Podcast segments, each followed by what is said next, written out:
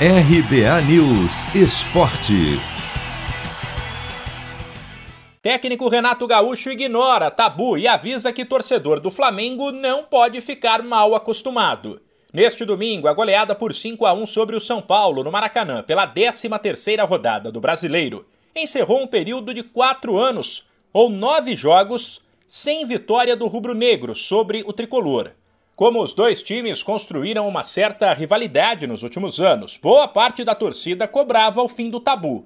Mas, apesar do discurso de respeito ao adversário, Renato disse que o São Paulo até então ganhava jogos, enquanto o Flamengo ganhava títulos. Um dos assuntos que eu falei para o meu grupo hoje na, na pré-eleição é que tinha que esquecer isso. Ah, o Flamengo não vence o São Paulo há três anos no Maracanã, ou há cinco anos é, que venceu a última vez, ou há três anos, enfim.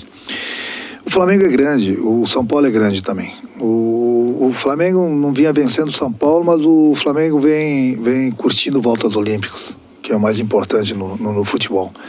Então falei respeito no adversário, até porque é um grande adversário, e vamos jogar. Vamos jogar futebol. As coisas acontecem normalmente, qualidade a gente tem. Então foi o que aconteceu. Respeitamos o São Paulo o tempo todo, mas buscamos a vitória o tempo todo também.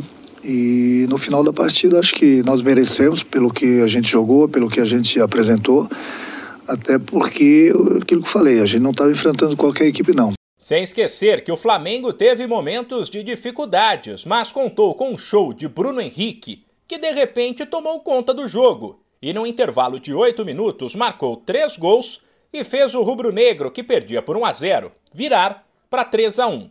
Depois, Gustavo Henrique e Wellington, contra ampliaram o marcador. Foi a terceira goleada seguida e contra Bahia, Defensa e Justiça e São Paulo, o Flamengo marcou nada menos que 14 gols.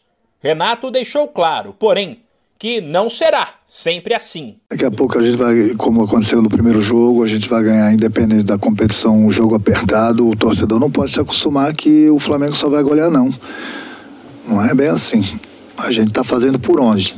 Mas daqui a pouco vai ser 1 a 0 2 a 1 é, vão acontecer os empates, infelizmente amanhã depois vai acontecer uma, uma derrota.